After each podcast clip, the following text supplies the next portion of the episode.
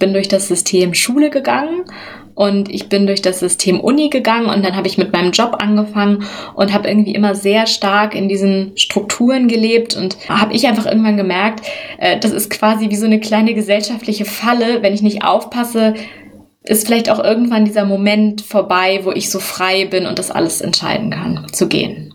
Durch diese mal runterfahren, ein bisschen Ruhe haben und dann wirklich zu überlegen, was braucht es denn vielleicht wirklich, was braucht der Nachbar, was braucht nicht die Welt, aber was, was könnte ich schaffen, was auch irgendeinen gewissen Impact hat, ohne dran zu denken, ich muss jetzt Geld verdienen. Dann könnte ich mir vorstellen, dass dann auf jeden Fall auch irgendwelche kreativen Dinge geschaffen werden, die wieder dazu beitragen, dass einfach äh, das Miteinander wieder mehr gestärkt wird in unserer Gesellschaft. Da war ich ja noch in Mexiko und überlegte quasi noch, fahre ich jetzt eigentlich zurück oder bleibe ich noch da? Um uns herum fing alle an Grenzen zu schließen.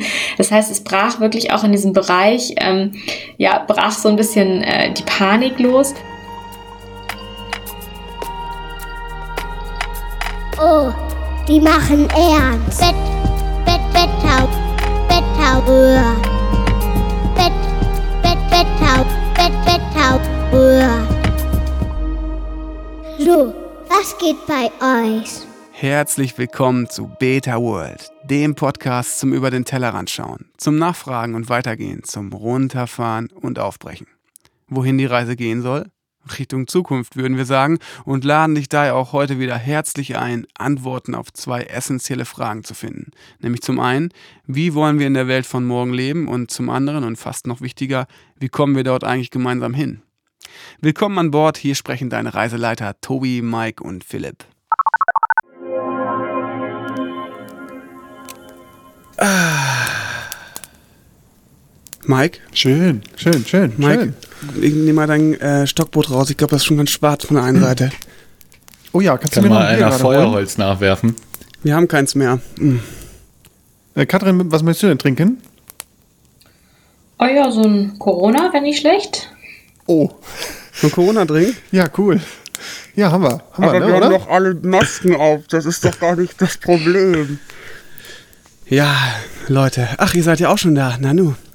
Äh, herzlich willkommen zu einer ganz spannenden, entspannenden Podcast-Folge von Beta World. Wie versprochen sind wir jetzt direkt am digitalen Lagerfeuer und äh, freuen uns auf eine lustige äh, Runde mit einer mit einem neuen Gast, der direkt hier bei uns am Lagerfeuer sitzt. Ähm, bevor der Gast vorgestellt wird, nochmal eine kleine Übersicht, was euch heute erwarten wird und was nicht. Was nicht mit dabei sein wird, ist heute ein Secret Word. Ist das richtig, Mike? Nee, wir haben so viele äh, Einsendungen gehabt beim letzten Mal und das wollen wir jetzt gerne ein bisschen hochziehen, weil der Gewinn natürlich auch der Hammer ist. Das Gesicht, äh, das Gesicht, das Gedicht oder der Song. Richtig. Mal gucken, was wir daraus machen. Wir haben ja schon einiges jetzt noch besprochen. Ähm, trotzdem wiederholen wir das Secret Word heute nochmal, damit wir einfach nochmal äh, noch so ein paar mehr Leuten noch die Chance geben, bei diesem Supergewinn mitzumachen oder äh, lassen wir es offen und die müssen die letzte Folge einfach hören, Mike? Ich fände cool, wenn Tobi das entscheidet. Oder unser Gast? Tobi hat gerade nicht aufgepasst. Ich glaube, er hat sein Stockbrot nochmal umgedreht. Schade, du. Was? Ähm, lasst euch überraschen, lasst euch überraschen, wir tun's auch. Ähm, ja, und ansonsten natürlich die altbekannten Punkte wie Formel 2 taucht wieder auf. Und Mike hat letztes Mal gar kein Gedicht auf vorgetragen, Mike. Warum, lassen wir jetzt auch mal völlig offen, aber das Gedicht wird heute einfach nachgereicht. Sehr gut. Ähm, dann kannst du das direkt mit ins nächste Halbjahr nehmen, glaube ich, ne, das Gedicht kriegst ein Sternchen fürs nächste Halbjahr dann. Ich bin gespannt auf mhm. das Gedicht. Ich fand es ganz traurig beim Nachhören des Podcasts der letzten Folge, dass du gar nicht dein Gedicht vorgeführt hast. Aber genug gesabbelt am Anfang. Stell, stell uns äh, den super Gast vor, Mike. Ja, unser heutiger Gast heißt äh, Katrin Erbacher. Hallo Katrin. Hi Mike. äh, Katrin kenne ich jetzt inzwischen schon ein paar Jahre und zwar über meinen ehemaligen Arbeitgeber. Äh, Katrin hat uns damals äh, dabei begleitet, einen Werte- und Kulturprozess ins Rollen zu bringen. Äh, Katrin, habe ich heute gesehen, ist äh, Einser-Abiturient. Ähm, jetzt hat es mir gleich die Sprache verschlagen und hat einen Master in Wirtschaftspsychologie. Vor ihrem aktuellen Sabbatjahr war sie als systemischer Business Coach bei der Firma iOS in Hamburg angestellt und hat diverse Firmen darin beraten, wie sie kulturell, strategisch und teamorientiert die Zukunft meistern können. Darunter Schwergewichte wie die Otto Group, denen sie dabei geholfen hat, von einem Katalogversender zu einem modernen digitalen Unternehmen zu shiften. Katrin ist vielseitig. Aktuell absolviert sie ihren Yogaschein, ist stellvertretende Vorsitzende der jungen europäischen Föderalisten und einfach eine tolle Person. Ja, vielen Dank. Cool, dass du da bist. Sehr schön, sehr schön. Hallo ihr drei, danke für die Einladung. Hallo Katrin, schön, dass du dabei bist. Und vielen Dank, Mike, für diese wahnsinnig professionelle und flüssige Ansage. Das war jetzt aber auch das letzte professionelle von mir. Sehr gut, Mike. Ja, Mike, wir haben gesagt, diese Folge gehört dir vor allen Dingen, Mike. Dann fang doch mal an mit deiner ersten Frage, oder? Ja, muss man vielleicht dazu sagen, beim letzten Mal haben wir uns ein bisschen ähm, übereinander hergeredet und jetzt haben wir gesagt, pro Folge machen wir mal einen, der so ein bisschen den Hut auf hat. Katrin, ich glaube, das Thema Hut aufhaben kennst du auch noch von Mitwaldzeiten damals, ne? Da haben wir immer Weißt du das noch? Ja, klar. Da haben wir auch äh, viel drüber gesprochen, eben über alle Themen von Leadership, über ähm, ja, wer hat den Hut auf, wer übernimmt Verantwortung, Mitarbeiter, Führungskräfte. Ich erinnere mich noch gut an die Zeiten. Sehr gut, sehr gut. Genau, und zwar haben wir gesagt, hier einer hat immer pro Folge den Hut auf und äh, der Philipp hat mir beim letzten Mal den Hut gegeben. Jetzt bin ich der Einzige, zumindest von den der Jungs hier, der keinen Hut auf hat. Verrückt. Und Irgendwie deswegen ähm, stelle ich einfach mal die erste Frage. Und zwar haben wir eben in der Anmoderation über ein sogenanntes Sabbatjahr gesprochen. Ähm, was ist das äh, überhaupt? Wir kommen hier aus Bünde, da kennt man den Begriff vielleicht gar nicht. Also ich habe genau die letzten paar Monate habe ich ein sogenanntes Sabbatjahr gemacht und das kann man eigentlich auch wirklich als Auszeit oder als einfach einen kleinen Break, das ist jetzt schon wieder ein neues englisches Wort, ähm, nutzen ähm, oder verwenden und das nehmen vor allen Dingen, nutzen das Berufstätige, um halt nicht sagen zu wollen, ich gehe jetzt mal kurz für ein Jahr nach Ibiza, sondern um das professionell danach in den Lebenslauf schreiben zu können, äh, schreibt man dann halt Sabbatical 2020 und halt nicht nice Zeit in Mexiko. So. Ich glaube, es ist einfach ein, ein professionelles Wording, was sich so etabliert hat in der Businesswelt, was gut ankommt, weil es auch suggeriert, dass man die Zeit irgendwie genutzt hat, um sich weiterzuentwickeln und das vielleicht auch vom eigenen Gehaltscheck gemacht hat und das eher so eine, eine bewusste Auszeit genommen hat. Okay, ja, also da cool. muss jetzt kann, darf ich was fragen, Mike, oder habe ich jetzt gar nicht den? Äh, warte mal, ich muss mal gerade auf meine Liste gucken. Ja, das du. heißt, äh, Katrin, man, äh, da gibt es nicht den Arbeitgeber, der jetzt, den man jetzt irgendwie fragen muss oder so, sondern man plant das einfach im Vorfeld ein, dass man das finanziell irgendwie überbrücken kann und dann sagt man sich, so, jetzt nehme ich die Auszeit. Richtig? Da gibt es tatsächlich, also ja, richtig, das ist eine Variante, aber es gibt mehrere Varianten von Sabbatical. Also wer das Glück hat, zum Beispiel in einem sehr Struktur, äh, strukturierten Betrieb zu arbeiten, dann haben die auch häufig Sabbatical-Angebote. Da kann dann der Arbeitgeber sogar einen Teil des Sparplans für dich übernehmen, dass er einen Teil des Gehalts einfach zurückbehält und dann das im Sabbatical halt ausschüttet und dann gehst du für drei oder sechs Monate ins Ausland und währenddessen zahlt dir dein Arbeitgeber einfach etwas aus und das heißt, du hast ein bisschen weniger Eigenverantwortung und das und du hast auch wieder die Sicherheit in deinen Job zurückzukommen. Ich habe es mehr so auf die äh, mit 20-Variante, End-20-Variante gemacht, äh, zu kündigen und ein bisschen die Freiheit haben zu wollen, auch zu entscheiden, wie es danach ähm, weitergeht. Und das heißt, ich habe dann gekündigt und genau wie du sagst, eben im Vorfeld Geld beiseite gelegt und bin dann auf eigene Faust los. Okay. Und wie lange stand das für dich fest schon so im Vorfeld, dass du das machen willst? Oder war das eher so eine Kurzschlussreaktion? Nee, das war gar keine Kurzschlussreaktion. Also ich mit, ähm, mit meiner besten Freundin Carmen, die lebt in London, mit der bin ich seit der Studienzeit äh, schon gebackpackt. Also seit zehn Jahren touren wir eigentlich jede Semesterferien und alle freien Urlaube, die wir zusammen haben, irgendwo durch die Welt und haben da auch eine, eine gute Zeit gehabt. Und irgendwann habe ich aber mal zu ihr gesagt, wir müssen mal einen Zeitpunkt ähm, finden, wenn wir auch uns noch mal länger rausziehen können. Und eine Zeit lang stand das offen und wir dachten irgendwie immer, die Zeit dafür ist ja immer noch da. Und ähm, dann habe ich ja aber auch, wie Mike das vorhin gesagt hat, als äh, psychologische Beraterin und Coach gearbeitet. Und da habe ich dann irgendwann an, nach einer Weile äh, ein Muster rausgehört, was so die verschiedenen Coaches und Klienten von mir so erzählt haben, die so in auch ganz unterschiedlichen Branchen und Berufsalltagen stecken. Und zwar, dass so ganz schleichend, Stück für Stück mit der Zeit, ähm, die Verantwortung einfach stetig zunimmt und dieser, dieser freie Gedanke, sich irgendwie nochmal von einem zu lösen, immer schwieriger oder komplizierter erscheint. Und ähm, ich weiß nicht, wie ihr das seht, aber es ist so, ähm, erst ist es irgendwie, man startet in einen Job ein, dann ist man irgendwie noch zu jung quasi, um jetzt direkt schon wieder aufzuhören und dann hat man auf einmal eine Projektverantwortung oder vielleicht eine Führungsrolle. Dann denkt man sich, jetzt kann ich mein Team nicht im Stich lassen und dann hat man irgendwie eine Partnerschaft oder Kinder oder einen Kredit oder alles von allem. Ähm, mhm. Und dann kommen für, kam, habe ich einfach irgendwann gemerkt, äh, das ist quasi wie so eine kleine gesellschaftliche Falle, wenn ich nicht aufpasse, ist vielleicht auch irgendwann dieser Moment vorbei, wo ich so frei bin und das alles entscheiden kann. Stuck in the middle quasi. Ja, mhm. kennt man ja auf jeden Fall. Okay, und da hast du gesagt, okay, jetzt ähm, ist jetzt den Zeitpunkt einfach nehmen. Es gibt eigentlich immer einen Grund, warum man es nicht macht und du hast das dann einfach entschieden, dass du das dann mit deiner Freundin kam machen willst. Ja, genau. Und für mich war einfach auch im, im Vordergrund, dass ich dachte, ich so wie wahrscheinlich die meisten von uns, ich bin durch das System Schule gegangen und ich bin durch das System Uni gegangen und natürlich hatte ich hier und da schon kleinere Breaks oder bin mal irgendwie rausgekommen ins Ausland, aber dann habe ich mit meinem Job angefangen und habe irgendwie immer sehr stark in diesen Strukturen gelebt und ähm, war eigentlich auch sehr happy damit. Also als ich dann gesagt habe, ich gehe ins Ausland, kündige meinen Job, meinten alle zu mir, bist du denn unzufrieden damit? Und da war meine Antwort immer, nö, ich bin mit allem super zufrieden.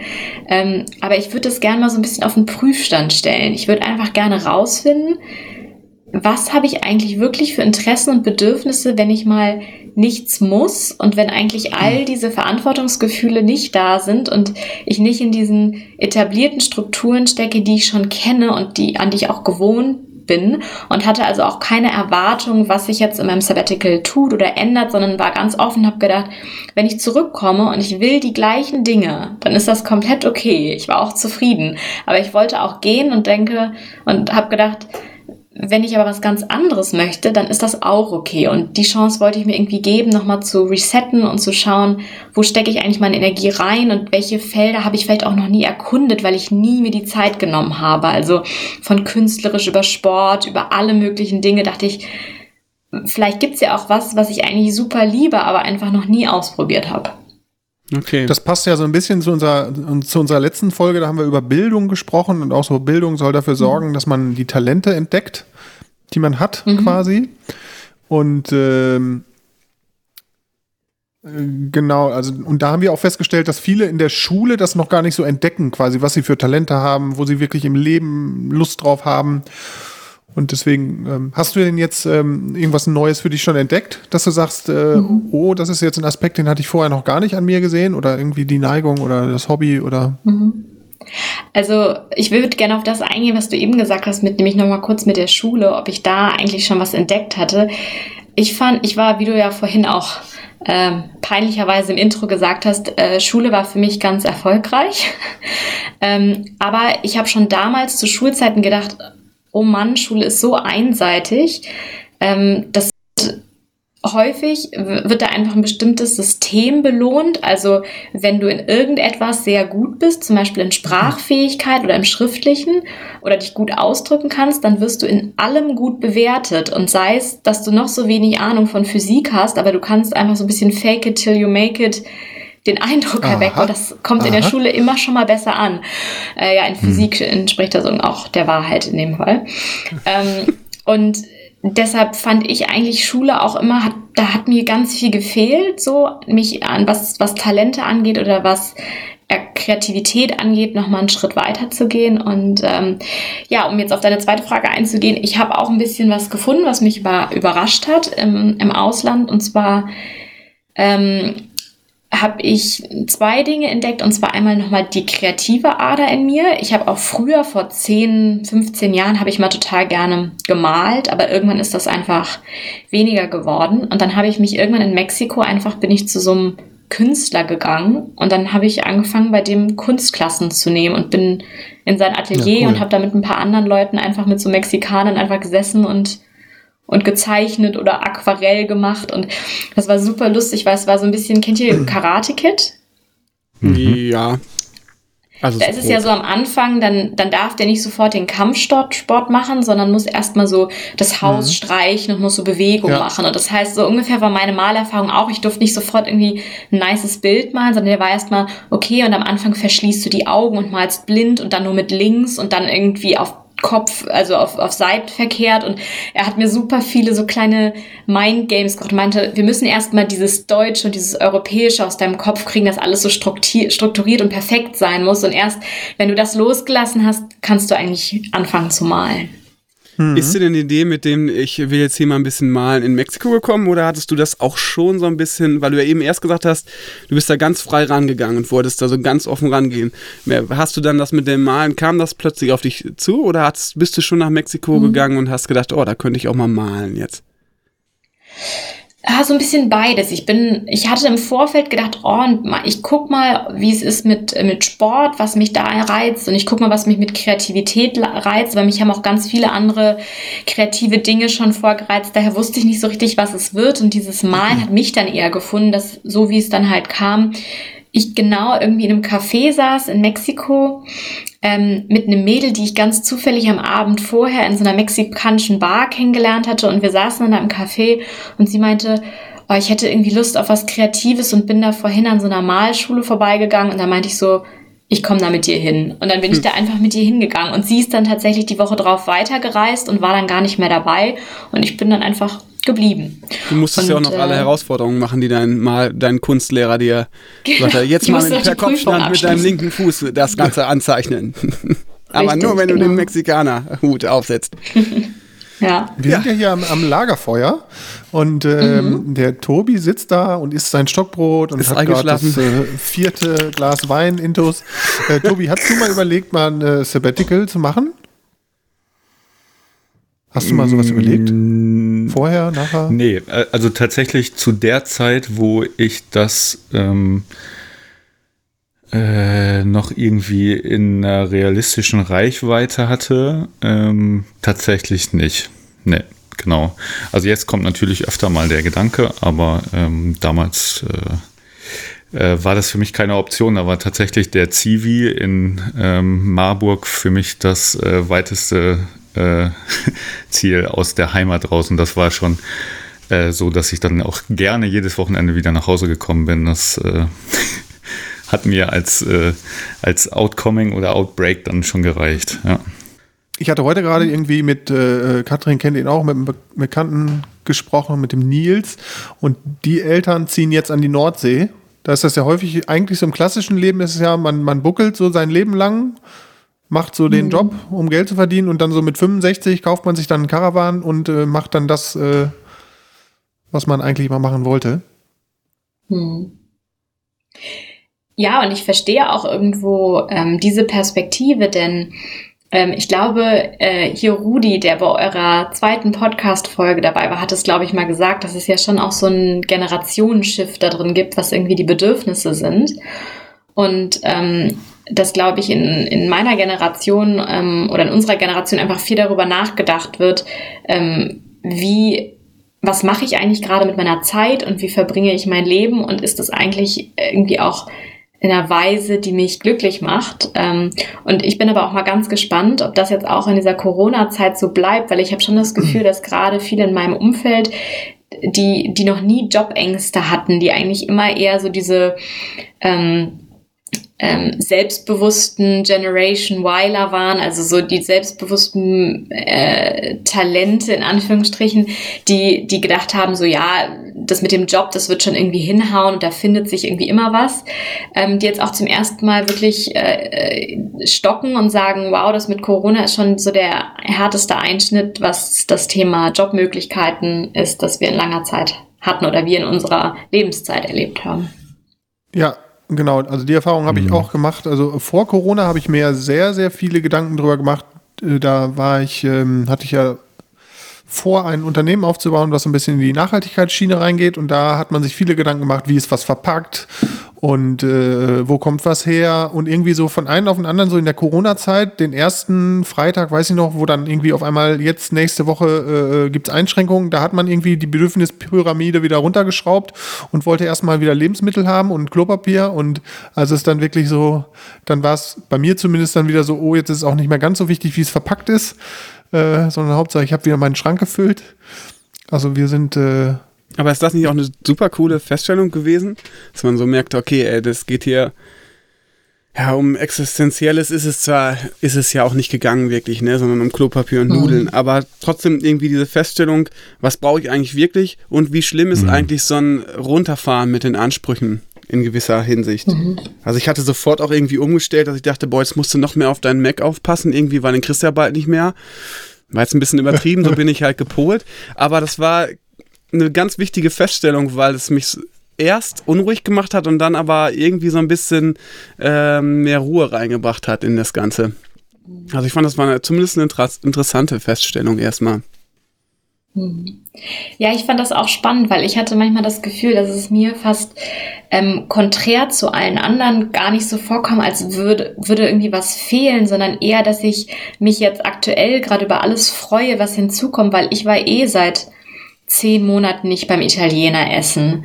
Denn in Mexiko gibt's kein italienisches Restaurant. So, ich, ich konnte mir eh, sag ich mal, viele äh, Dinge, die es hier einfach gibt, da muss man sich eh einmal umstellen, wenn man da vor Ort ist und merkt einfach, du kannst das Wasser nicht aus der Leitung trinken, sondern du filterst es oder kaufst dir abgepacktes Wasser, denn ähm, für für, da gibt es einfach sozusagen einfach ein paar andere, nicht unbedingt Regeln, aber einfach auch andere Konsumgüter, andere Dinge, auch vieles zum Vorteil. Man geht automatisch frisch auf dem Markt irgendwie einkaufen. Aber das heißt einfach, dass so ein paar europäische Vorzüge, die wir hier haben, die gibt's da auch nicht unbedingt. Und das heißt, ähm, man hatte sich einfach eh schon umgestellt auf einen bestimmten Lebensstil, der einfach nicht schlechter oder besser war, sondern einfach anders. Und als ich dann hergekommen bin und alle Leute waren, oh Gott, aber ich kann nicht das tun oder das tun, da war ich so, ja, ich habe das eh jetzt lang nicht gemacht oder Mhm. habe gar keine Gewöhnung. Und war halt zum Glück auch echt ähm, acht Monate darin geübt, mich selbst zu strukturieren und einfach jeden Morgen aufzuwachen. Und es hätte ja im, im, im Ausland, also in Mexiko, auch niemanden, außer vielleicht meiner besten Freundin, interessiert, wenn ich morgens aufgewacht wäre und einfach nichts gemacht hätte. Also im Sinne von, ich hätte ja einfach zehn Monate lang schlafen und trinken und was auch immer können, wonach mir so der Sinn steht. Und ich habe aber trotzdem irgendwie ganz viel gemacht und hatte am Ende auch tatsächlich wieder einen halb strukturierten Alltag, weil wenn man so lange weg ist, dann hält man das irgendwie gar nicht aus, dass man, also ich zumindest nicht, Mann ist verallgemeinert, aber ich halte das nicht aus, so ständig nur in Urlaubsatmosphäre zu sein. Also man möchte auch irgendwie so sein, also ich wollte so ein bisschen meinen Alltag zurück und daher bin ich gewohnt, mich aktuell selbst zu strukturieren und mache das jetzt halt auch hier in Deutschland einfach so weiter. Da finde ich ja, dass, äh, da könnte man jetzt abbiegen Richtung äh, bedingungsloses Grundeinkommen, weil Da willst du öfters abbiegen, ne? In die Richtung Da will ich öfter abbiegen, Wir, genau. wir biegen da noch hin ab, versprochen, Mike. Ich bin ja seit äh, letztem Jahr im April quasi auch äh, Im bedingungslosen Naja. Grundeinkommen von gesponsert von. gesponsert von Mitwald noch, von meinen Ersparnissen, genau. Okay. Äh, und äh, da wird ja häufig so äh, gesagt, dass man dann quasi, dass, dass man dann genau die Leute finanziert, die dann zehn Monate rumliegen und morgens aufstehen und Bier trinken und nichts machen. Aber ich glaube, ich weiß nicht, wie du das siehst, aber ich glaube, der, der Anspruch äh, äh, oder die meisten Menschen haben ja diesen Anspruch, irgendwas am Tag, irgendwas zu schaffen, oder nicht? Ich glaube, da gibt's, das ist, da gibt's die einen und die anderen. Das ist ja genau das, das, da, was du gerade schon gesagt hast, dass man meint, boah, die legen sich auf faule Haut alle und dann passiert gar nichts. Und ich glaube, dass ein Teil, das kann man nicht äh, über alle sagen. Das kann sein, dass das ein Teil macht. Der andere Teil wird, glaube ich, würde sich jetzt mal, würde sich dann aktiv um Sachen kümmern, wo man sonst immer nur denkt, boah, ich müsste mal. Und eigentlich sollten wir doch und so. Vielleicht würde dann echt so auch so nachhaltige Entwicklungen mehr nach vorne gepusht. Ich weiß das nicht, ehrlich gesagt. Wäre ein großes Experiment, was nach hinten losgehen kann. Ja, also wissen tun wir es natürlich alle nicht. Ich glaube, wie bei jedem bei jeder Veränderung im System denkt man natürlich auch immer darüber nach, es wird Leute geben, die dieses System ausnutzen. Das wird es bei allem geben. Und so wie immer wird es wahrscheinlich auch eine, eine Normalverteilung in der Bevölkerung geben. Also es wird einen Teil geben, der ähm, ein, ein, kleiner Teil, der wird es ausnutzen, ein, kleiner Teil, der, wird Überflieger sein und ab Tag eins einfach doppelt so produktiv sein. Und es gibt einfach die große Mehrheit, die sich wahrscheinlich dran gewöhnen müsste und umstellt. Also ich nehme auch mal an, die große Mehrheit musste sich jetzt auch in Corona erstmal an Homeoffice, an alle möglichen Dinge einstellen und es wird Leute gegeben haben, die haben das direkt super hingekriegt und andere halt nicht. Und daher ist es wirklich schwierig zu sagen, wieso das ähm, bevölkerungsweit aufgegriffen wird. Und ich glaube, das Spannende ist auch nochmal zu sehen, dass ähm, wie das gehen könnte bezüglich bedingungsloses Lohneinkommen, ähm, wenn halt ein europäisches Land mit sowas anfängt, ohne dass ganz Europa sowas entscheidet. Mhm. Ähm, deshalb ähm, fände ich es eigentlich auch, ähm, ja, finde ich sowas auch immer spannend zu denken, wie kann sowas in der Zukunft aussehen. Ähm, ja, ich glaube, die Spanier wollen ja jetzt äh, aufgrund der hohen Arbeitslosigkeit so eine Art bedingungsloses Grundeinkommen einführen. Ich habe das nur, ich hatte ja für mich wirklich, äh, der Philipp hat es eben so ein bisschen äh, überspitzt gesagt, aber ich habe ja durch meine Ersparnisse so eine gewisse bedingungsloses Grundeinkommen. Und ich fand dann ähm, durch diese mal runterfahren, ein bisschen Ruhe haben und dann wirklich zu überlegen, was braucht es denn vielleicht wirklich, was braucht der Nachbar, was braucht nicht die Welt, aber was, was könnte ich schaffen, was auch irgendeinen gewissen Impact hat, ohne dran zu denken, ich muss jetzt Geld verdienen. Also ich muss jetzt äh, mir einen Job holen, sondern dann könnte ich mir vorstellen, dass dann auf jeden Fall auch irgendwelche kreativen Dinge geschaffen werden, die wieder dazu beitragen, dass einfach äh, das Miteinander wieder mehr gestärkt wird in unserer Gesellschaft. Das kann schon sein. Ich habe festgestellt, dass das jetzt die erste Woche ist, wo ich nicht mehr die ganze Zeit das Gefühl habe, boah, ich muss irgendwie noch mehr schaffen, noch mehr machen. Bei mir war es jetzt genau andersrum. Irgendwie auf einmal ähm, Kurzarbeit und jede Woche irgendwie das Gefühl, boah, du musst das und das noch machen, du musst das und das noch schaffen. Also ich war die ganze Zeit eigentlich nur an, am Hasseln, muss ich sagen. Und ähm, brauchte jetzt sehr lange, um mich mit dieser Situation innerlich auch irgendwie anzufreunden. Weil natürlich habe ich gedacht, mhm. oh, ich kann jetzt das und das machen und jenes. Ja, und dann fängt man an, irgendwie einen Podcast zu machen und merkt, boah, der frisst mir aber auch so zeitlich nochmal so die Haare vom Kopf. Und ich kann jetzt ja gar nicht das machen und dann äh, irgendwie, ja. Also bei mir war das wirklich ein bisschen schwierig, ehrlich gesagt, am Anfang. Also dieses, was immer meint, runterfahren, das, ähm, das fällt, das, das kann ich nie richtig gut. Und die Arbeit hat mich immer davon abgehalten, quasi. Ähm, dass ich darüber nachdenke. Es fällt mir jetzt auch so auf, wenn ich jetzt wieder hier in Deutschland bin, dass wirklich das ein großer großes Kulturgut hier irgendwie ist, diese Produktivität und dass sich eigentlich wirklich fast alle schlecht fühlen, wenn sie nichts Produktives am Tag getan haben und auch wie Produktivität irgendwie beschrieben wird. Also es ist dann so, man hat dann irgendwas getan, also wie zum Beispiel, weiß ich nicht, hat war irgendwie einkaufen, hat ähm, dann am besten noch irgendwas am Laptop gemacht, hat seine Mails gecheckt. Damit ist man dann schon mal produktiv, eigentlich egal, was das am Ende heißt. Und es ist so, es gibt so bestimmte Tätigkeiten und je bürokratischer und eigentlich leidiger man etwas gemacht hat und weggeschafft hat von seiner To-Do-Liste, desto produktiver war man und desto glücklicher darf man eigentlich sein, dass das man stimmt. sich gerade mit was beschäftigt hat, mit dem man sich gar nicht beschäftigen wollte. Ja, voll. Aber dies äh, darf glücklich sein, finde ich gerade an der Stelle äh, total spannend. Weil, ähm, also ich habe das ähnlich äh, gemerkt oder sehr, äh, ähnlich erfahren, wie Philipp das äh, gerade erklärt hat oder erzählt hat. Ähm, ich habe in der Zeit dann auch echt gedacht, ey, geil, jetzt hast du endlich Zeit, deine ganzen Projekte abzuhasseln. Ähm, und nebenbei machst du noch Family, wie geil ist das? Und habe gemerkt, ey, ich habe mir total den Alltagsstress, also das ist ja dann auch so ein geflügeltes Wort, aber dem eigentlich so auferlegt.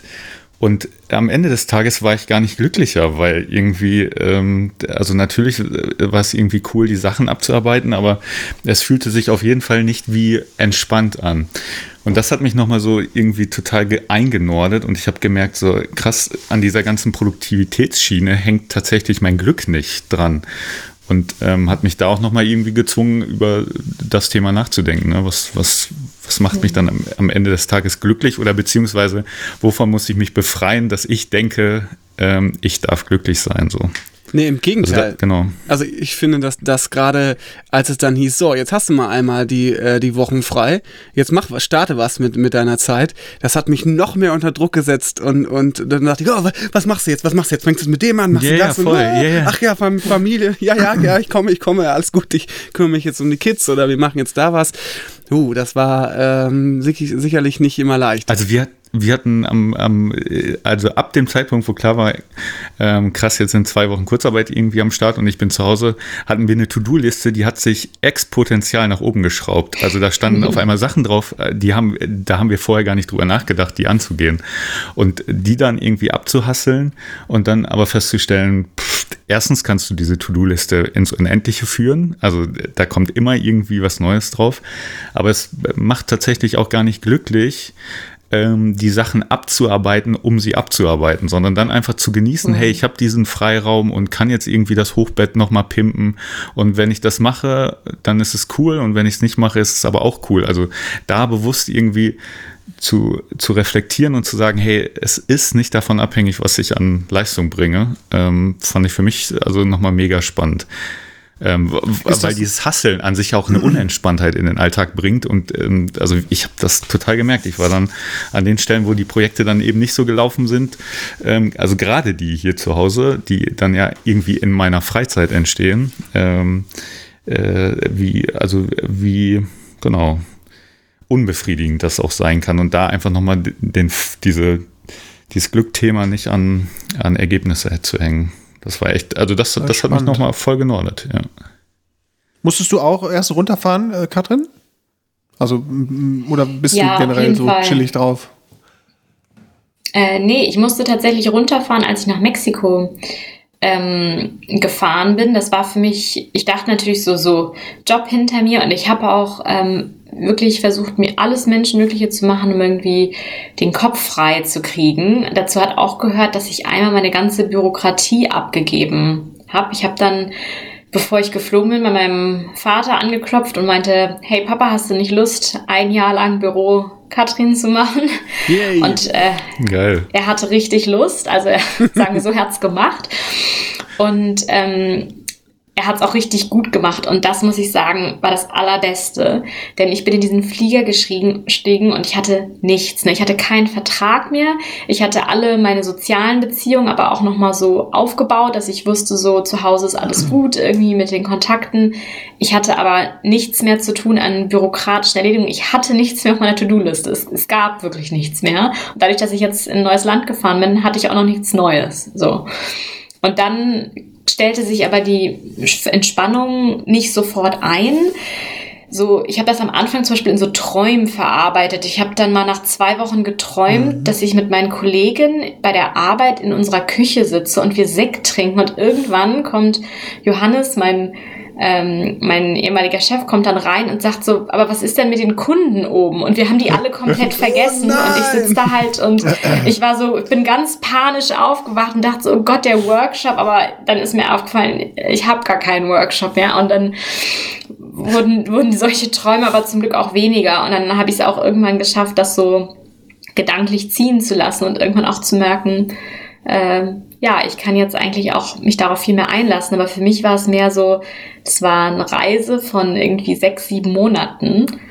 Und dann war ich aber eigentlich ziemlich unten und so bin ich dann auch nach Deutschland zurückgekehrt. Eigentlich auf so einer recht entspannten Welle. ja, ich finde das auch so, so.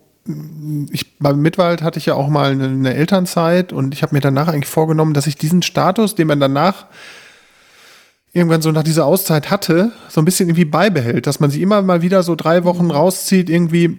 Ähm, bei Mitwald hatte ich ja auch so ein bisschen overpaced, sage ich mal. Also zu viel Input und immer zu viel To-Dos und irgendwann ist der Körper ja so gepolt, dass er immer einen neuen Input auch braucht. Und irgendwann habe ich dann ja auch mal, mit Robert hatte ich ja mal zwei Monate nochmal raus. Und irgendwann kann man wirklich so, es gibt ja dieses, äh, diesen, diese, diese Comedy von äh, Loriot. Was machst du da? Ich glaube, ich sitze oder so. Mhm. Gibt es, glaube ich, und wird immer gefragt, was machst du da? Ja, ich sitze und dann, ich konnte mich wirklich in der Küche auf den Stuhl setzen und einfach nur so sitzen und wirklich ein bisschen nach draußen gucken. Und dann, Nice. ich finde das so, so cool. Und das ist ja, glaube ich, psychologisch wirklich so, dass man erstmal dieses ganze Nervensystem nach diesem ganzen, wenn man wirklich aus dem Job rausgeht, erstmal wieder so balancieren muss. Und das ist ja auch das Spannende, was Philipp eben sagte. Dass er jetzt an dem Punkt ist, wo er auf einmal merkt, ich muss das gar nicht mehr, weil, der, weil das Glück auch irgendwie gar nicht mehr davon abhängt, ne? Du hast doch Psychologie studiert, oder nicht? Kannst du uns das jetzt nicht mal rein biologisch erklären, Katrin? Ja, also es ist wirklich so, dass das äh, Nervensystem ähm, halt stark reagiert und tatsächlich, das ist ganz interessant, Stressimpulse schneller im Gehirn kommen, ankommen. Also das heißt, wenn ganz evolutionär schon gesehen, musste halt unser Gehirn zum Beispiel auch an unsere Muskeln, muss allein der, der Reflex Muskelkontraktion, also Anspannung zu bilden, muss viel schneller gehen und auch die Ausschüttung von Adrenalin und Cortisol und allem, was uns eben äh, sogenannte Stresshormone oder Aktivitätshormone, muss halt schnell gehen, damit wir im Notfall reagieren können. Aber das, was der Notfall ist, ist heute evolutionär ein bisschen anders bestimmt und das kann dann eben schon die To-Do-Liste, die E-Mail, alles Mögliche sein.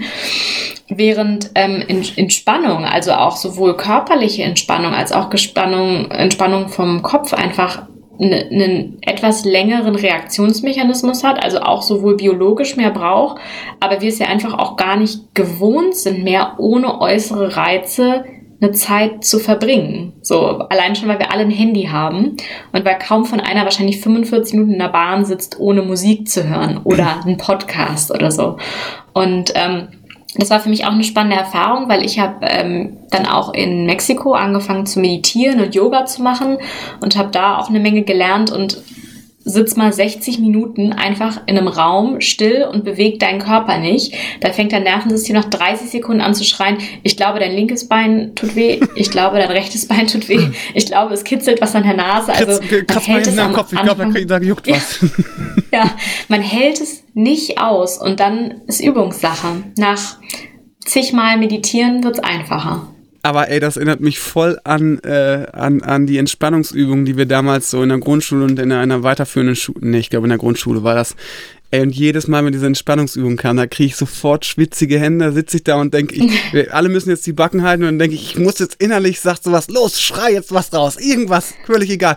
Und wenn, und dann versuche ich mich zu unterdrücken, versuche das zu unterdrücken und denke, so, du musst jetzt an nichts denken, denk an gar nichts. Los, denk an gar nichts! Und dann werde ich, dann werde ich so unruhig, dass ich denke, das ist nicht, ich kann das nicht, ich kann das nicht. Das ist so schlimm, ey. Ah. Ja, und ich glaube, nee, das klappt wirklich nicht. Also dieses an nichts zu denken und sich das so vorzunehmen und dann ist da so ein Zwang da, dass man jetzt nichts denken darf.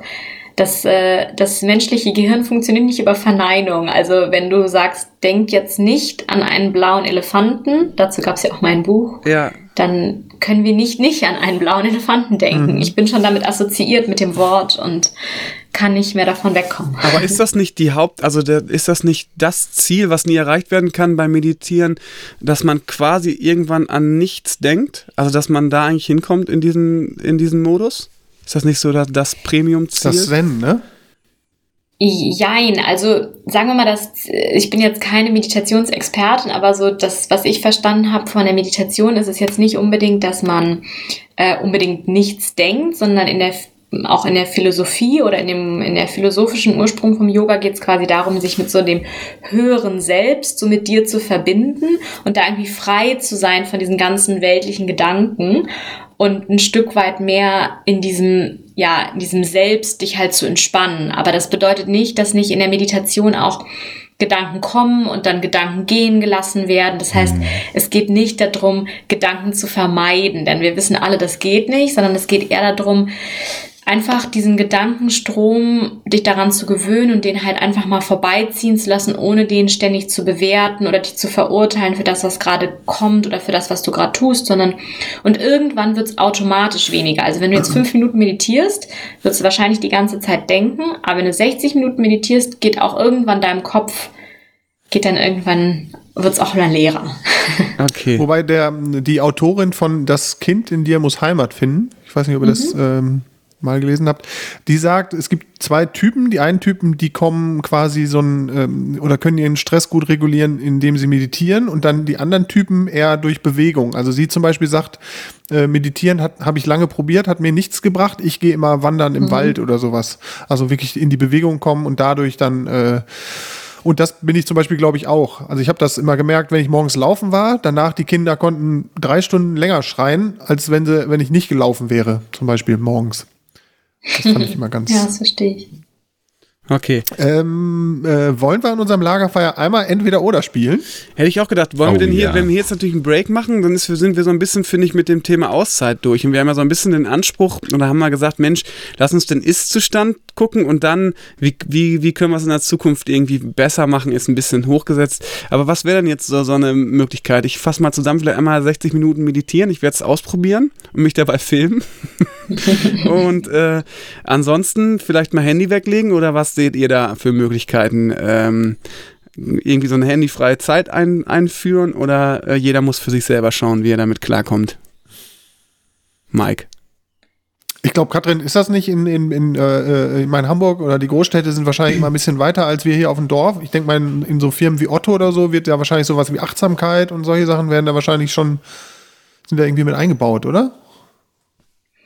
Also es gibt bestimmt immer mehr Firmen, die machen was Richtung Yoga, die machen was Richtung Achtsamkeit, die schauen auch drauf, dass ähm, ja das ganze Thema, ähm, nennt sich auch Mindfulness, also wie kann ich ähm, ja einfach in einer anderen Art und Weise mich quasi darauf einstellen, auf ähm, mit dem Stress umgehen und auch Stress abbauen. Ähm, das ist ein Riesenthema von allen Organisationen. Und ich glaube aber auch, ähm, dass ist echt spannend ist, weil natürlich alle Organisationen sich fragen, so gibt es dafür irgendwie ein Geheimrezept oder so, um das ähm, irgendwie beim Menschen so durch die Bank weg, so wie du, wie du das gerade meintest, so jeder meditiert jetzt ab jetzt 60 Minuten oder macht irgendwas. Und ich glaube, dass äh, da Menschen echt total anders ticken und dass jeder Mensch auch irgendwie andere Kanäle braucht, ähm, um irgendwie für sich einen Weg zu finden, äh, ein Stück weit vielleicht diese Gelassenheit oder diese Entspanntheit, von der wir auch gerade sprechen, die ja vielleicht auch meine Auszeit mit sich gebracht hat, auch im Alltag beizubehalten.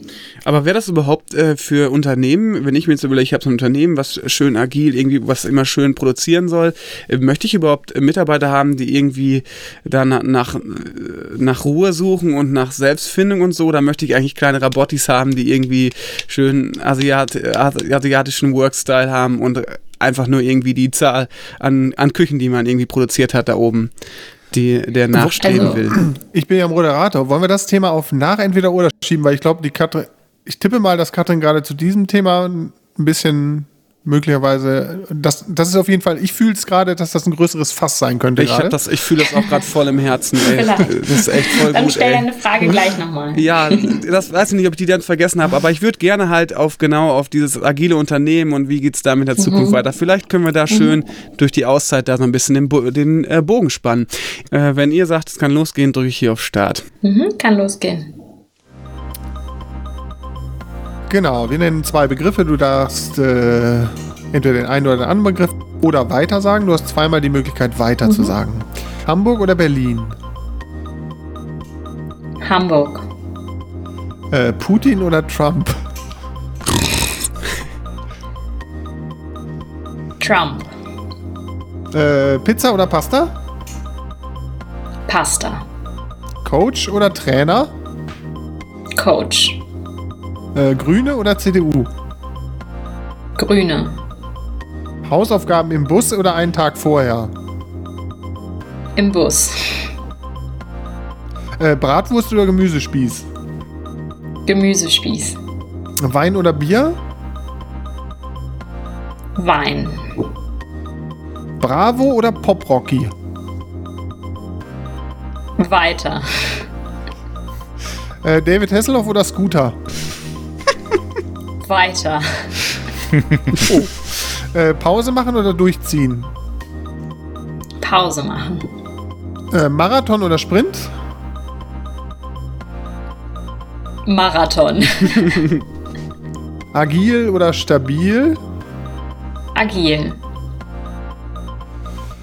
iOS oder Android? Android. Äh, Zoom oder Slack? Zoom. Otto oder Quelle? Otto. Äh, Auto oder Fahrrad? Fahrrad. Eis laufen oder Eis essen? Eislaufen. Tobi oder Philipp? Und jetzt habe ich all meine Weiters aufgebraucht. Und das für Poprock und irgendwas, ne? Ich wusste, dass die Frage noch kommt. Mike, Ja. das ist echt unfreundlich, die äh, Gäste immer so in, in Verlegenheit zu bringen, ne? Ich entscheide mich für Philipp, weil der den Podcast am Ende schneidet. Und wenn, der, wenn ich noch was raushaben will, dann kann ich den besser beeinflussen. Sehr gut. Hast du das gehört, Tobi? Taktisch sehr gut. Taktisch sehr gut. Sehr gut, sehr gut. Das war's. Ach so, war's, das war's. Das war's. So, sehr schön. Jetzt wollte ich mir das mit aufschreiben, was da alles Interessantes war. Erstmal hätte ich natürlich, wie kann man denn bei Pop Rocky oder Bravo war das, ne? Da dachte man auch nicht weiter, Katrin. Das ist doch wohl ganz klar. Bravo, oder? Tobi? Voll. Aber Pop Rocky Ich- hieß das nicht Pop Rock? Das Also ich hieß Popcorn, ja aber da, das, äh, ich, also, es gab nur Popcorn oder Bravo, Eben, Mike. um euch da jetzt mal aufzuklären, Jungs. Katrin, du wolltest da was zu sagen. Ja, und zwar, das, es war ganz lustig. Ich kann ja schon mal was vorwegnehmen, dann könnt ihr euch bei Formel 2 nachher komplett selbst austoben. Und zwar hat, nachdem mir Mike gesagt hast, na, möchtest du nicht einen Song beitragen, habe ich erst mal meine beste Freundin angerufen und meint so, die wollen einen Song. Das ist so ungefähr mein größter Albtraum, dass jemand halt rausfindet, dass ich eigentlich keinen ausgeprägten Musikgeschmack habe und so ein völliger Mitläufer bin, was Musik angeht. Alles, was so im Äh, Radio kommt, oder? Nee, nicht mal unbedingt. Äh, Ja. Ich habe schon auch Spotify-Playlists, aber die sind da meistens so von Freunden erstellt und ich sag dann eher so, oh, ich habe eine coole Playlist und da mag ich, was da drin ist. Aber Okay. ich kenne mich wenig dann eigentlich damit aus. Also ich kann dir jetzt so zwei, drei Genres nennen, aber ich äh, dann, wenn ich dir die dann nenne, dann fragst du mich und jetzt nenn mir doch mal zwei, drei Beispiel. Sänger, die, die du da gut findest und dann fragst du mich noch, was die für Songs gemacht haben und dann sind wir so in meinem größten Angstgebiet, weil dann fällt mir nichts mehr ein und daher Aber ist das Musik schon die muss ja Story, nicht- dass Okay. Zu okay welcher das- Musik gehst du denn am liebsten feiern? Äh, tatsächlich eher so zu RB und Hip-Hop. Ich gehöre nicht zur großen Tech-Szene von Berlin. Die große Tech-Szene ist bei mir auch völlig vor, vor, vorbeigegangen, das darf ich jetzt gar nicht so laut sagen, ne? Man behauptet, ich wäre hier ein Musikexperte. Äh, sag mal, ist es dann so, dass dich Musik so generell gar nicht so äh, toucht, generell? Oder ist das schon, dass dich das emotional auch ähm, berühren kann? Nee, auf jeden Fall. Also berührt mich auf jeden Fall auch emotional. Ich habe auch selber ähm, eine Zeit lang Musik gemacht. Das heißt, ich habe auch eine Affinität zu Musik. Ich höre auch total gerne Musik, aber ich war schon immer auch mit Leuten umgeben, die einen sehr stark ausgeprägten Musikgeschmack hatten und war deshalb eher immer so sehr adaptiv. Wenn man zum Beispiel in einer Vierer-WG hört, dann äh, wohnt, dann gibt's eh schon drei Menschen, die eine ganz bestimmte Playlist in jeder Situation hören wollen. So ein schöner Musiknazi dann da drin, ne? Genau. Und Ja. ich habe dann eher so, ein, so eine Richtung, dass ich zum Beispiel eher nicht so Richtung Rock. Mhm. Ähm, aber es muss jetzt auch nicht immer nur alles Singer-Songwriter sein, aber wenn es ein cooler Singer-Songwriter ist, dann mag ich es auch gerne. Also es berührt mich schon. Ähm, ich bin jetzt aber auch eher so der Hörbuchhörer, so beim Laufen und so oder Okay. beim Einschlafen und habe jetzt nicht so meine, meine Playlists, die ich rauf Okay. und runter höre. Ich frage nämlich eigentlich, weil es mir gerade eingefallen ist, dass ich das mal vor Jahren gelesen habe, dass es tatsächlich einen kleinen, aber feinen Prozentsatz an Menschen gibt, die nichts, aber wirklich, die zwar Musik hören können, die aber das löst bei denen gar nichts aus. Und ich dachte, jetzt hätte ich mal das erste Mal die Chance, mit jemandem tatsächlich drüber sprechen, der das gesagt, so ja, das, da kann ich tatsächlich, ich glaube, wenn man äh, in Richtung Helene Fischer oder egal, wenn man da in die Hörerschaft geht, da, da muss ich nochmal suchen nach den Leuten, die da musst du diesem, noch mal suchen. ja, Ja, das Naja, kann ich dir leider nicht bieten. Also ich fühle was. Okay, du fühlst da was. Oh, das finde ich echt gut. Sehr gut. Philipp, danke. was wolltest du jetzt suchen wegen Helene Fischer und so? Wen woll- wolltest du da Äh, jemanden suchen, der ja, das gut wollte, findet? Nein, ich wollte Leute suchen, die, also ich habe das darüber gelesen, da, dass es Menschen gibt, die tatsächlich nichts mit, äh, die, die da nicht emotional von berührt sind von Musik, egal welch, welches Genre jetzt. Und ich habe mich immer gefragt, wo sind diese Leute? Ich kann das gar nicht, ich kann das gar nicht glauben, dass es die Leute gibt. Das ist ja so, als wenn du nur Schwarz-Weiß siehst. quasi. Und dann habe ich jetzt gerade, Entschuldige, die Brücke, die innerliche war wahrscheinlich jetzt nicht nachzuvollziehen. Ich vermute, ich finde sie irgendwo äh, bei den Leuten, die so das ist jetzt auch so klischee-mäßig, ne? Aber die dann irgendwie so die, die ganz normalen äh, oder Helene Fischer Sachen oder wie heißt er vom Wendler oder so, sie Sachen hören. Aber das war jetzt auch so klischee. Sorry, sorry, schneide ich raus hinterher. Ich habe das nicht gesagt. Nee, das, das kann ruhig drin bleiben, weil dieses Klischee bediene ich ja auch. Aber das liegt, glaube ich, auch rein psychologisch ja, aber auch. Okay. Weil ich finde, äh, Helene Fischer kann man auch hören. Weil das liegt einfach, glaube ich, daran, weil meine Mutter halt, als ich kleines Kind war, immer jedes Mal beim Kochen hat die in der, was ist das, in der 1 oder so. Auf jeden Fall, ich glaube, das ist so reingeprügelt worden. Hier Florian, äh, äh Katrin kennt ihn auch, ein ehemaliger Arbeitskollege, der hat, glaube ich, die mhm. Eltern haben immer Rock gehört und der ist jetzt der übelste, total lieber Kerl, aber übelster Death Metal Fan. Also ich glaube, so ein bisschen fällt man ja auch irgendwie so in seinen Kindjahren irgendwo in seine musikalische Prägung rein, oder? Philipp?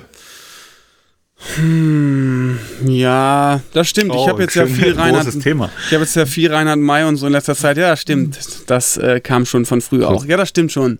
Klar. Aber wir wollten, nicht Wollen über wir, Musik, wir wollten ja gar nicht über Musik reden. Na toll. Und ich habe das eben wegen Bravo und so, glaube ich, sind wir drauf gekommen.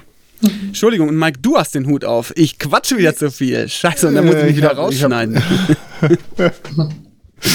Äh, wir hatten eben agil oder stabil. Da hast du agil gesagt. Und, und da, das war ja auch quasi Form, entweder oder so ein bisschen das Thema agil.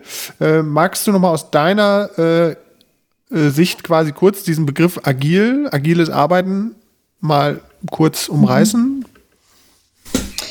Oder ja, das, das fragst du mich nach zehn Monaten Sabbatical agil zu definieren. Herzlichen Dank. Du einfach jetzt mal so äh, ganz agil, einfach mal antworten jetzt. Ganz, ganz mal spontan. Nein, Spaß. Also ich habe mich damit ja auch wirklich äh, viel beschäftigt und das Spannende ist, dass dieser Agilitätsbegriff, der kommt ja ursprünglich aus dem ganzen äh, Softwarebereich und hat sich aber mittlerweile wirklich einfach inflationär in die ganze Unternehmenswelt fortbewegt und ähm, ich sag mal, viele Menschen haben da drin ursprünglich und Unternehmen am Anfang einfach nur so das Wort flexibel verstanden, also dass man ein bisschen handlungsfähiger ist. Und mittlerweile gehört dazu aber einfach auch eine ganze Menge mehr. Also die Vorstellung darüber, was einfach auch dazugehört, damit ein Unternehmen beweglich wird, ist einfach sehr viel umfangreicher geworden. Das heißt einfach, wie, wie sieht Führung aus? Wie sieht Teamzusammenarbeit aus? Wie kann einfach ein Einzelner sich nochmal ganz anders identifizieren mit seiner Arbeit, sich neu erfinden in der Arbeit, wie können so ein Unternehmen innovativer gestaltet werden. Das heißt, da hängen einfach sehr viel mehr ähm, Elemente jetzt mittlerweile dran und es werden sehr viel mehr Elemente auch auf diesen Agilitätsbegriff projiziert. So, das muss man auch sagen. Also, wenn man in diesem Bereich ist, dann verstehen keine zwei Leute unter agil das Gleiche. Aber agil drückt viel auch so einen Zukunftswunsch aus. Und du, Philipp, hattest mich ja gefragt, äh, wollen die Unternehmen das eigentlich, so einen entspannten Arbeitnehmer? Richtig. Du hattest mich ja gefragt, wollen die Danke, das eigentlich? Danke, dass du die Brücke ne? machst. Sehr gut, Katrin. ja, ich, äh, ich bin das ja aus dem Coaching gewohnt. Da muss ich mir mal so eine kleine Notiz machen für, ja. für später, wenn der Coachie das vergessen hat. ähm, nee, also das heißt, wollen die das eigentlich? Ja, schon. Die Mehrheit mittlerweile schon. Denn dir ist überhaupt nichts davon geholfen, wenn du so einen jungen, aktiven Mitarbeiter hast, der richtig motiviert ist und der sich in zwei Jahren verbrennt. Mhm. Also der dann entweder denkt so Burnout, ich habe gar keinen Bock mehr, ich muss hier raus und in eine Waldhütte, oder der irgendwie sagt, okay, jetzt habe ich hier alles bekommen, was ich will, ich muss sofort weiter, weil es gibt ja auch immer so eine Rastlosigkeit, wo dann Leute die erste Schwierigkeit im Unternehmen haben und die kommt immer also sei es mit Leuten, sei es mit Projekten, sei es irgendwelche Herausforderungen. Und dann muss ein Mitarbeiter auch die Kraft haben, da zu bleiben und sich denen irgendwie zu stellen. Und daher tut irgendwie dieses ein Stück weit runterkommen und ein Stück, Stück weit sich auch nicht nur eben immer Power, nicht nur immer Innovation, nicht nur immer totale High Performance, sondern eben auch diesen, diesen anderen Pol so ein bisschen mal mit ähm, zu sich zu finden, gucken, was dich eigentlich langfristig interessiert und glücklich zu sein. Ähm, das ist ja schon länger kein Geheimnis mehr, dass das am Ende deutlich längere Unternehmensbindungen schafft und auch mehr Zufriedenheit und dadurch die Leute nicht von heute auf morgen einfach innerlich kündigen oder abhauen. Mhm. Okay, also letztlich auch an den Produktivitätsgedanken gekoppelt. Kann man mhm. ja auch mhm. im Unternehmen nicht ver, ähm, äh, oder verübeln, aber äh, letztlich ja auch, dass der sich irgendwie, dass du, dass du lange was von dem hast und ähm, dass der im richtigen Augenblick äh, High-End-Performance abliefern kann, aber dafür dann in anderen Situationen noch einfach mal abschalten kann, ne? Aber dann so auf Knopfdruck. Klingt so. Ich glaube, das Ganz ist aber diese äh, Produktivität. Ähm, ich glaube, viele Chefs definieren unter Produktivität genau dieses, äh, äh, was du vorher sagtest. Die Maschine muss laufen der muss irgendwie tippen oder sowas. Und äh, immer mehr Chefs wahrscheinlich sehen unter Produktivität das so ein bisschen ganzheitlicher, dass die Maschine halt besser läuft, wenn sie auch mal nachts ausgeschaltet wird. Und wenn zwischendurch mal irgendwie äh, die Lager geschmiert werden oder die Maschine auch mal irgendwie in die Inspektion kommt. Ich glaube, das ist auch so ein Mind Mindset des jeweiligen Chefs dann, ne? Ja, vielleicht geht es auch einfach um die Kreativität, die dann da irgendwie zu neuen Höchstleistungen beziehungsweise neue Sachen hervorbringt. Entschuldigung, Katrin, du wolltest gerade ansetzen für eine coole Antwort. Deine ja, ich, ähm, ich hatte einfach im Kopf, dass es tatsächlich auch mittlerweile ganz viele Chefs und Unternehmer gibt, die sagen, ich möchte einfach vorwiegend, dass wir nicht nur eben rein diesen Wirtschaftsgedanken haben. Klar, wir sind ein wirtschaftliches Unternehmen und wir müssen auch Profite erzielen, um unsere Mitarbeiter bezahlen zu können und weiter am Markt bestehen zu können, aber wo einfach Mitarbeiterzufriedenheit kein Mittel zum Zweck mehr ist, sondern eigentlich auch ein ganz großes Hauptziel, wo viele Chefs und ähm, auch Inhaber auch sagen, mir ist einfach daran gelegen, dass ich meine Truppe, dass die zufrieden ist, dass die gerne zur Arbeit kommt, dass die aber auch darüber hinaus, dass es denen gut geht und dass wir da flexibel sind auf unterschiedliche Lebensumstände. Und das ist auch mittlerweile für viele ein Hauptmotiv geworden.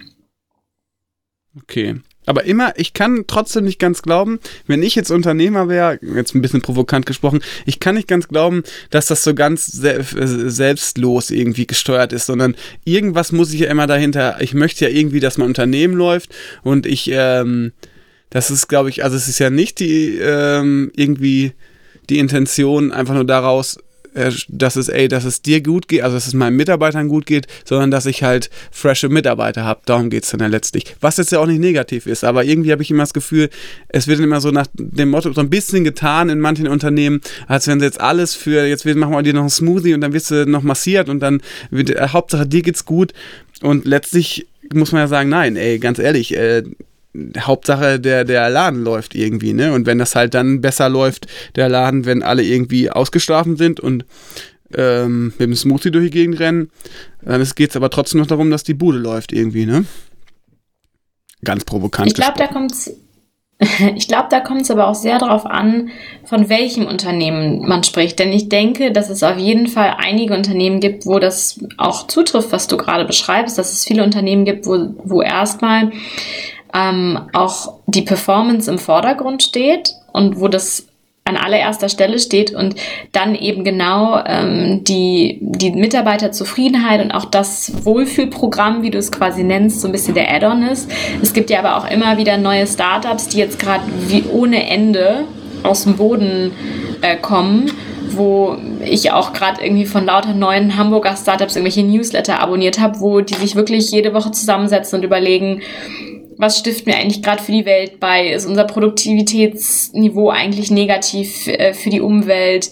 Äh, sind wir eigentlich noch happy? Sollte eigentlich einer von uns was anderes machen? Und da kenne ich jetzt mittlerweile auch ein paar größere Unternehmen, wo der Chef auch wirklich sagt, ey, wer auch immer Lust hat, sich aus diesem Team zum Beispiel rauszuentwickeln und woanders hinzugehen, ich helfe dir dabei, mhm. weil ich will, dass es dir gut geht und nicht, dass du hier irgendwie sitzt, weil du denkst, du musst. Und deshalb, also ich habe da wirklich ähm, da könnten wir jetzt wahrscheinlich noch lange über Einzelbeispiele definieren, aber wirklich auch inspirierende Erfahrungen gemacht, mhm. ähm, wo es den Leuten am Ende wirklich nicht egal ist. Und deshalb, es gibt bestimmt beides. Ja. Sowohl das, wovon ich spreche, als auch was du gerade beschrieben hast. Aber, aber ich glaube auch, die, die, du denkst ja, Philipp, auch wirklich an so eine klassische Unternehmensform. Ein Chef und viele äh, äh, Mitarbeiter, die ackern. Es gibt ja auch Unternehmen, die wie wir drei jetzt zum Beispiel unseren Podcast bauen, die ja auch so eine, eine relativ flache Hierarchie haben. Und wo, ich meine, wir drei, wie würden wir jetzt funktionieren, wenn äh, Tobi der Chef wäre und wir sind nur die Hansels, die der eine schneidet, der andere äh, äh, erzählt Gedichte und Tobi würde immer sagen, was wir machen sollen. Tobi, ist das in Ordnung, dass Mike das jetzt so sagt oder wie, wie klären wir das später noch? Du sagst da später noch was zu, ne? Spaß, Können wir hier gerade eine Pause machen? Weil es ist ja wirklich, äh, es ja. ist ja auch eine Win-Win-Situation. Ich meine, wenn, wenn das Unternehmen gut funktioniert hm. und die Mitarbeiter glücklich sind, ich meine, dann, ich meine, nur, nur, nur glückliche Mitarbeiter und ein schlecht funktionierendes Unternehmen gibt es bestimmt auch. Wo irgendwie, äh, weiß ich noch, in Bünde gab es eine Kneipe, das Eigenart damals. Da haben die Kellner mehr gesoffen als die Gäste und denen ging es immer total gut. ist doch geil. Da gab es einen Tisch, da haben die, da haben, hatten sie einen Tisch, glaube ich, da haben sie auch immer, da hat es irgendwie immer geschneit. Ich weiß gar nicht, was da war. Und und äh, du musstest zwei Stunden auf dein Getränk warten. Den Laden gibt es nicht mehr, schon lange nicht mehr. Äh, also, ich glaube, diese Win-Win-Situation. Ja, ich weiß, ey, sorry, ich weiß auch gar nicht, warum ich das jetzt so. Es ist eigentlich völlig, warum die Intention so oder so ist, kann man auch nur unterstellen. Ich weiß gar nicht, worauf ich hinaus will, beziehungsweise was das uns jetzt weiterbringt. Sorry, schneide ich alles also raus. ich finde, ich finde an der Geschichte total spannend, dass ja irgendwie ein Bedarf entstanden sein muss, ne, so zu denken für äh, Unternehmensführung, mhm. ähm, weil das ist ja, also das ist ja eigentlich die die Herausforderung, wenn ich jetzt rein produktiv denken würde oder ergebnisorientiert, würde ich mich wahrscheinlich diese Herausforderung gar nicht stellen. Weil ich brauche ja erstmal tatsächlich ein bestmöglich ehrliches Mindset, um so eine Unternehmenskultur zu etablieren. Und an zweiter Stelle muss ich mich halt um Themen kümmern, die ja vom Skill-Level her viel höher sind als eine reine Produktionsplanung oder eine Ressourcenverteilung, ähm, sondern ich müsste mich halt bestmöglich um das Gesamtwohl meines Mitarbeiters irgendwie bemühen oder das im Blick haben. Und ich finde halt so insgesamt, ähm, wenn, wenn, es ist ja ein gutes Gefühl, wenn, wenn es immer mehr Startups gibt, wenn es Unternehmensgründer gibt, die eine coole Idee haben, die aber auch dahinter haben, dass sie irgendwie die Mitarbeiter nicht völlig durchschleißen wollen, sondern dass da irgendwie auch was Gutes bei rumkommt, dass das sozial abgesichert ist, dass man, was heißt sozial abgesichert, dass das irgendwie auch sozial abgefangen wird, wenn die mal eine Krise haben oder dass die einfach auch da mit so einer Work-Life-Balance durchkommen, die irgendwie gesund ist. Und da spielt wahrscheinlich aber auch so eine, was du eben kurz angesprochen hattest, Katrin, auch die Unternehmen, die dann irgendwie ähm, gucken, äh, sind wir in der Produktivität, also äh, sind wir, also dass man das auch irgendwie im Einklang der, mit der Umwelt, also dass man irgendwie auch noch diese, diesen äh, ökologischen Gedanken mit dabei hat. Und irgendwie schwingt das eine, wenn man wahrscheinlich für das eine irgendwie offener ist als Chef, als Startup-Gründer, als Unternehmensgründer, dann ist wahrscheinlich das andere, das ökologische Thema ebenso wichtig wie das soziale. Und äh, da würde ich dich gerne fragen, Hast du das Gefühl, dass das insgesamt mehr wird? Gibt es da irgendwie so, so eine Hoffnung auf, auf dass, es, dass es da in Zukunft irgendwie in die Richtung geht und dass es eigentlich auch nur die Unternehmen ähm, sind, die, die in der Zukunft noch Bestand haben? Was, was sind so deine Zukunftsprognosen eigentlich dazu? Weil du bist ja sicherlich, du bist ja auch in der Wissenschaft äh, wahrscheinlich so statistikmäßig unterwegs, nicht wahr? Frau Professorin? also was mich auf jeden Fall natürlich auch immer beschäftigt, ist inwiefern die sozialen Bewegungen und auch das, die Entwicklung, die wir in Unternehmen sehen, inwiefern die ähm, ja einfach sich nachhaltig als so eine Art Paradigmen-Shift, wirklich Veränderungen von äh, Kultur und ganzen, ganzen Bereichen eigentlich unseres Lebens, inwiefern die sich verändern und inwiefern das eigentlich ähm, nur kleine äh, Schritte vorwärts sind oder dann auch mal wieder zurück. Und ähm, es ist tatsächlich gerade auch spannend für mich zu sehen, wenn ich jetzt beispielsweise, wie du es gerade sagst, zum Thema Klimawandel schaue, dass ja eigentlich vielleicht Corona da nochmal ganz neue Möglichkeiten aufgemacht hat, die ja für uns so vorher gar nicht in Frage gekommen sind, zu verändern, was den Flugverkehr angeht oder andere Einschränkungen oder Veränderungen im Transportwesen oder auch Lieferketten zu hinterfragen. Und das heißt, ich glaube schon, dass es auf der einen Seite jetzt nochmal neue Potenziale gibt, sowas ganz neu zu denken.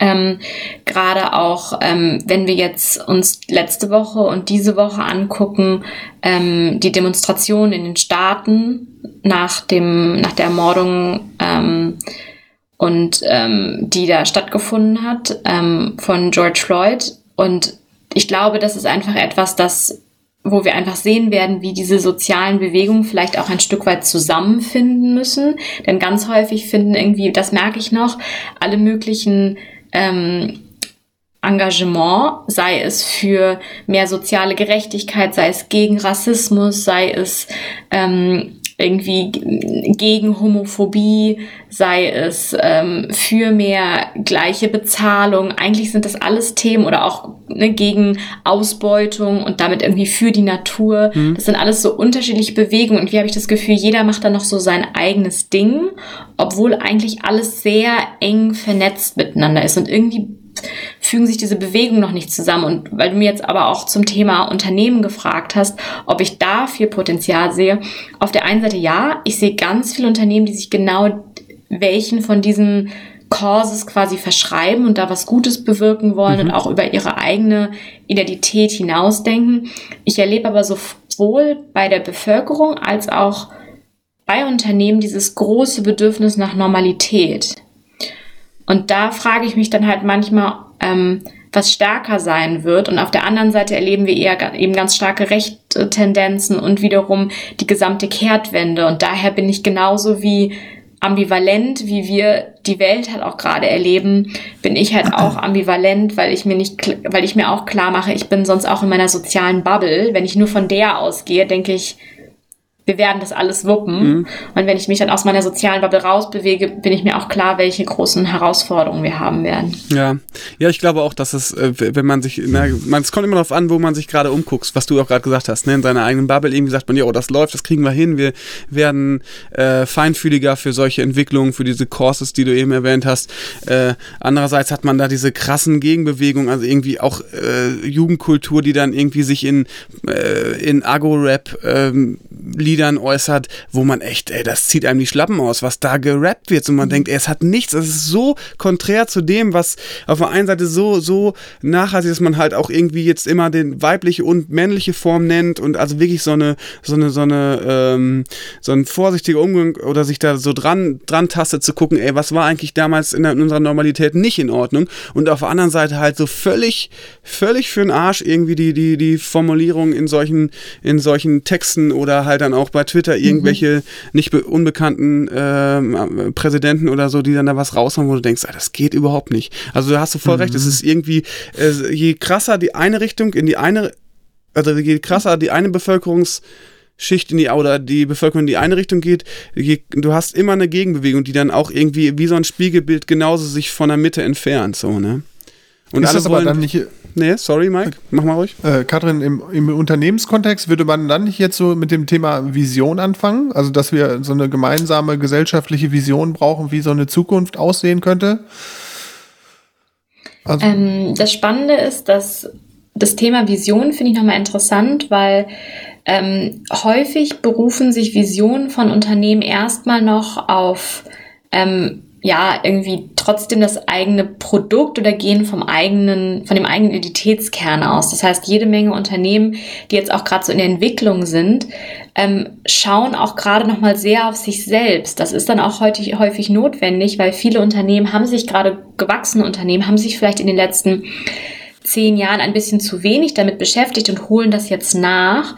Und da fehlt aber immer noch ein bisschen die Kapazität, jetzt nochmal den ganz großen ähm, Blick nach außen zu werfen. Und ein paar Unternehmen machen das jetzt schon, dass sie einfach auch weit über die eigenen Unternehmensgrenzen hinausgehen.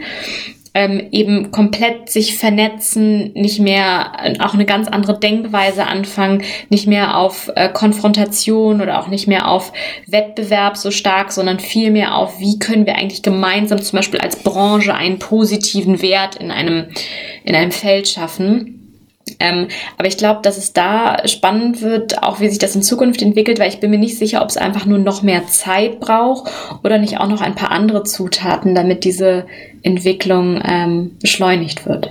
Naja. Ich würde mich halt freuen, wenn es dann, wenn es auch in, also der nächste Bundeskanzler, die nächste Bundeskanzlerin, also ich meine das schon oberhalb des Unternehmenskontexts, wenn wir in Deutschland irgendwie so eine mhm. Vision haben oder in Europa, ich glaube, in Amerika war ja lange Zeit so der erste Mann auf dem Mond, das war so eine Vision und wo sich so ein ganzes Land ja hinter, hinter, hinter versammelt hat. Ne? Und dass das in Deutschland, dass Angela Merkel vielleicht viel richtig macht, aber so eine Vision fürs Land, äh, wie könnte Deutschland in zehn Jahren aussehen, ist sie jetzt ja, glaube ich, nicht so stark drin.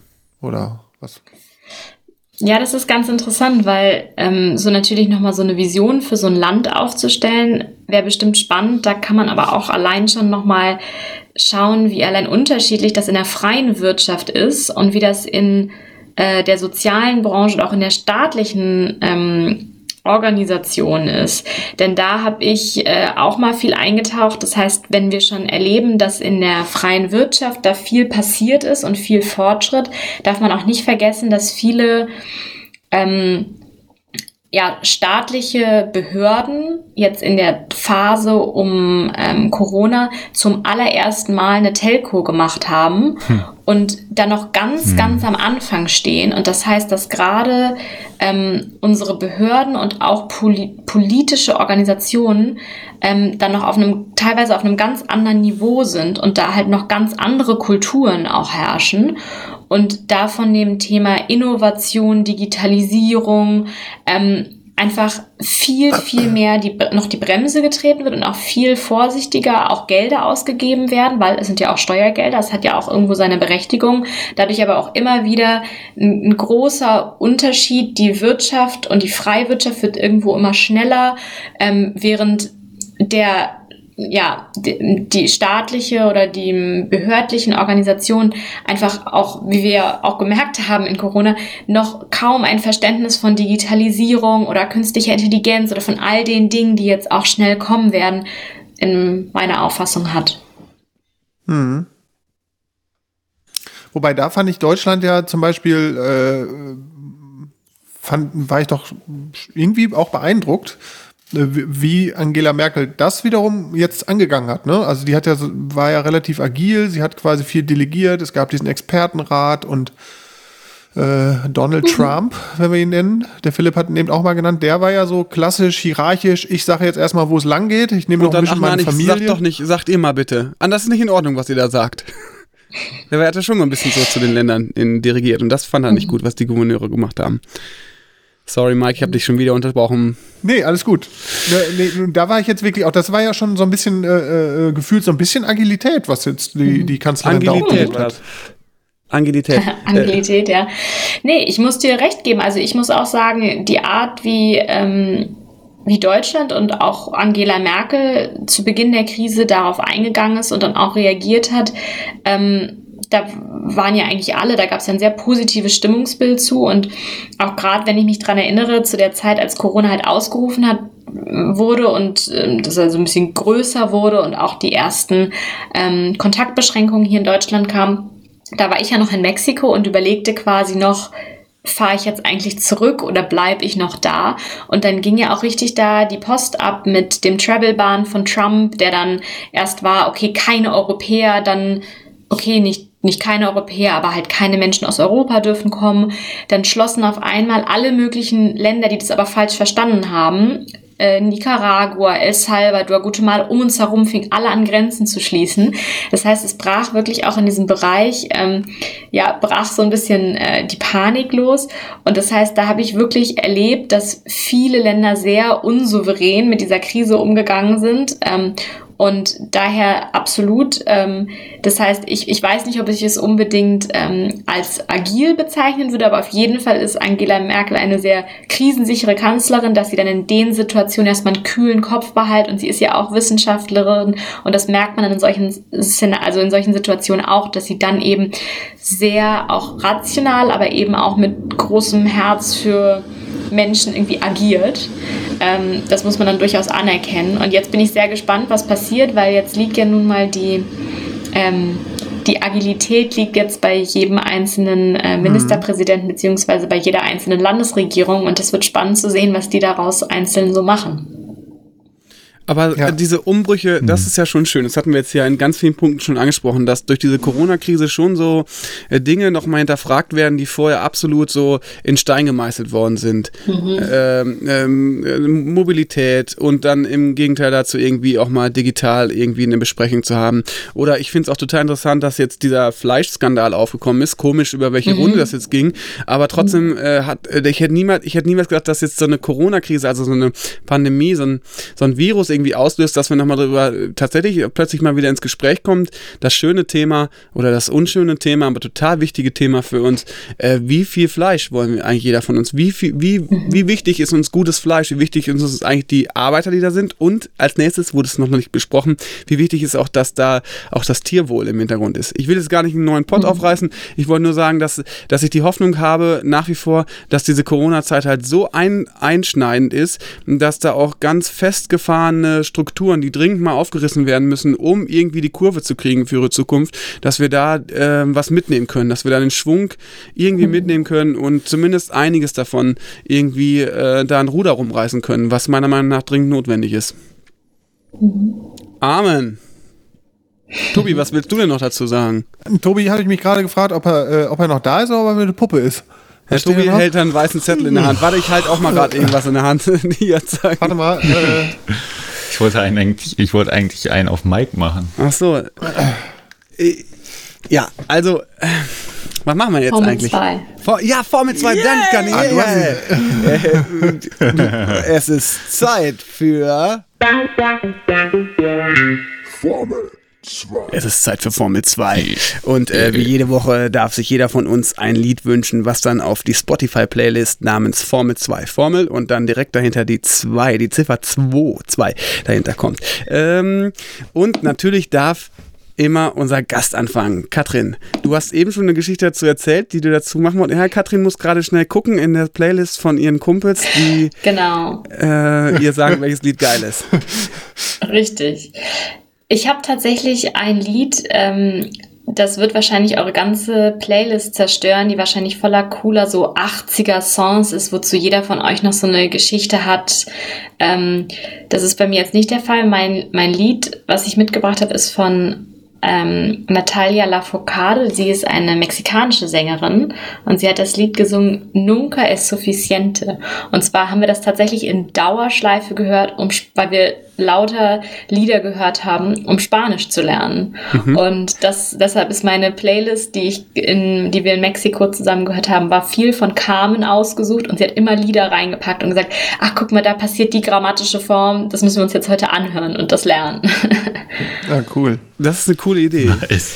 Packen wir rein aufs Lied. Ja. Es, äh, Katrin, es kann kein Lied kann unsere Playlist zersprengen, Nein. denn sie ja, ist so, äh, sie, sie, ist so ein buntes Mosaik, wie die, wie uh, uns, wie wir bunt sind, bunt unterwegs sind und wie ein bunt locker luftiges Potpourri der ja, an, an, an allen Gefühlen. Und 80er ähm, sind, glaube ich, noch gar nicht so viel drin. Also das 80, 80er Jahre ist auch verboten übrigens. Also das darf man eigentlich gar nicht hören. Mhm. Ja? Ja, ich glaube schon. Ähm, wer ist dann dran? Mike, möchtest du weitermachen? Nee, ich bin ja heute der Moderator. Ach so, äh, Tobi. Ich würde gerne das. Äh, to Tobi. the Dreamers von For King and Country. To the Dreamers äh, for King and Country. Genau, keine Story zu. Einfach nur ein geiler Song. Nimmst du eigentlich einfach deine ganze alte Formel 2 Playlist, ja, die du vor acht ja, Jahren immer, gemacht hast? Nein, pass auf, ich, ich, äh, jedes Mal, wenn ich da ein Lied von nehme, denke ich, geil, jetzt beim nächsten Mal denkst du dran, du suchst dir jetzt einen Knaller aus, der dich gerade richtig beschäftigt. Und immer wenn du sagst, scheiße, wir machen ja heute Formel 2, denke ich, geil, ich habe ja eine Playlist, von der ich einfach was auswählen kann. Ja, für, die, äh, sechster, äh, für die, die es interessiert, äh, 7.6.2016 habe ich das da drauf gepackt. Ja, ich habe dich aber schon entlarvt, aber schon vorletzte Woche. Ich wollte es nur noch ein bisschen, ich, ich habe dich durchschaut, Tobi. Sehr gut. So, Mike wollte zuletzt machen. Ich war auch nicht vorbereitet und es gibt so viel schöne Musik. Ich würde eigentlich ganz gerne, kann ich nicht zukünftig immer drei Liedwünsche haben? Weil ich bin doch der Bestimmer nein. hier, oder? Also ich würde, nein, Spaß, Spaß. Das würde ja bedeuten, du würdest dich vorbereiten. Ich äh, wünsche mir, ach, ich kann einfach eine ganze Playlist reinsetzen von mir. Also, ähm, ich wünsche mir Here Comes the Sun, aber nicht von den Beatles, sondern die Coverversion von Richie Heavens oder Havens. Und zwar als Live-Version. So geil gespielt und so viel Groove. Und ähm, wenn man einfach wieder so, eine, so einen Corona-Down hat, Leute, dann macht euch Here comes the sun, so geil, bitte hören, auf jeden Fall. Das muss gehört werden. Das habe ich bestimmt auch, äh, da ich ja aus deinem Dunstkreis komme, mit Sicherheit auch schon mal gehört. Also Nein. jetzt gerade, wo du das. Nein? Okay, nicht. mega- nice. Da ist noch so ein, da ist Ähm. noch so ein Bongo-Spieler mit drin. Ich hasse eigentlich Bongo-Spieler fast so sehr wie so ähm, äh, Solo-Gitarrenspieler, die so nach 10 Minuten irgendwann von der Bühne geschubst werden, damit sie endlich aufhören. Aber der Bongo-Spieler ist richtig, der bringt das da schön rein. Der hält sich auch schön zurück und so. Also hier kommt es dann von ähm, Richie Heavens. Geiler Typ. Ich freue mich drauf. Mike, was wünschst du dir? Äh, achso, ich habe äh, The Message is Love von Arthur Baker. Äh, das hatte ich auch mal in unsere Insta-Story reingepackt. Und ich hatte es bei Twitter gefunden. Das war da, wo so ein kleiner schwarzer Junge auf einen kleinen weißen Jungen zuläuft quasi. Und das fand ich sehr, sehr berührend. Und das Lied äh, äh, geht irgendwie sechs Minuten. Und das habe ich auch irgendwie danach eine Stunde lang wirklich auf Dauerschleife gehört. Ich weiß nicht, ob ihr es kennt. Love is a message and a message. Kennt ihr bestimmt. Ist Ich, auf jeden Fall sehr schönes. Äh, Okay, bin das ist sogar 80er, glaube ich. Also sechs Das ist, ich, Minuten Songs, 80er. äh, die, die erinnern mich immer an The Police und da haben wir ja schon uns drüber äh, unterhalten. Wollen wir uns mal demnächst mal so immer so Themenwochen machen, dass wir sagen, so nenne, also ein Lied aus der Kindheit oder so, das fände ich auch mal interessant. Oder irgendwie, aber egal, wir können auch ganz frei wie das Potpourri hier weiter durch, durchziehen. Finde ich auch gut. Okay, Jungs, das war Formel 2. Das bin übrigens ich, der, der kurz nach meinem Stimmen. Oh, geil, Typ. Ja, mir ist jetzt nach dem, nach dem Gedicht. Genau, es geht äh, um Angst und wir hatten eben so ein bisschen auch das, das äh, äh, Stressthema. Und äh, zumindest bei mir ist es so, je gestresster ich bin, umso mehr Angst habe ich auch. Ähm, ich weiß nicht, ist, ist das psychologisch auch belegt? Bestimmt, Katrin, ne? Hängt zusammen, Äh. ja. Genau, deswegen äh, ein Gedicht über Angst. Ich fange an. Angst ist unser ständig Wegbegleiter. Sie zeigt Grenzen, hilft vor dem Gescheiter, schützt uns vor dem Brückensturz und vor dem peinlich Sitzbankfurz. Beim Verkehr auf Straß und Wiese bewahrt sie uns vor Schmerz und Krise. Wie von allein schnallt sie den Gurt und leint den Hund, wenn er mal knurrt. Doch manchmal steht die Angst im Weg, wenn wir wollen springen von dem Steg. Wir wollen was Neues ausprobieren, doch haben Angst, uns zu genieren. Dann bleiben wir meist stehen und drehen uns um. Doch ist diese Entscheidung nicht manchmal dumm? Die Angst lässt uns häufig auch erstarren und im Status quo verharren. Was bringt der nächste Hügel wohl hervor? Probier es aus, geh durch das Tor. Angst ist nur Chemie im Hirn, selbst gemixt hinter der Stirn. Du bist dein Keeper an der Bar, die nächsten Träume sind ganz nah. Und wenn die Angst sich stark verbeißt, dich manchmal in zwei Stücke reißt, dann such die Hilfe, sprich es aus, lass den ganzen Frust heraus. Ein Tag mit Mut und neuen Taten soll nicht länger auf dich warten. Mike, du bist so ein guter Typ, ne? Wann machst du das immer noch? Sehr schön. Ja, das war's schon wieder in dieser Woche mit Beta World. Ähm, mir bleibt nur noch äh, ein riesengroßes Dankeschön an dieses schöne Gespräch an Katrin zu wenden. Schön, dass du dabei warst. Ja, vielen Dank, dass ihr mich eingeladen habt. Hat viel Spaß gemacht, mit euch zu quatschen. Das äh, freut mich, das muss man aber auch, glaube ich, jetzt so sagen. Ne? Das muss man jetzt so sagen. Das ist so der Das ist Abschluss. so Den habe ich ja auch so als Satz stehen. Ja, richtig, Richtig. richtig. Es hat mich gefreut. abgelesen. Sehr gut. Ah, das haben wir noch gemerkt. So, und ich möchte, also ich will auch in alter Manier wie letztes Jahr, wie letzte, wie letzte Folge, äh, euch bitten, dass wir zu dritten äh, im Quartett schön, Im Quartett. Äh, Quartett schön Tschüss zu dritt sagen. Habt eine schöne Woche, ihr da draußen, und äh, wir hören uns nächsten Sonntag wieder. Macht's gut. Zwei, Tschüss. drei, vier. Tschüss. Tschüss.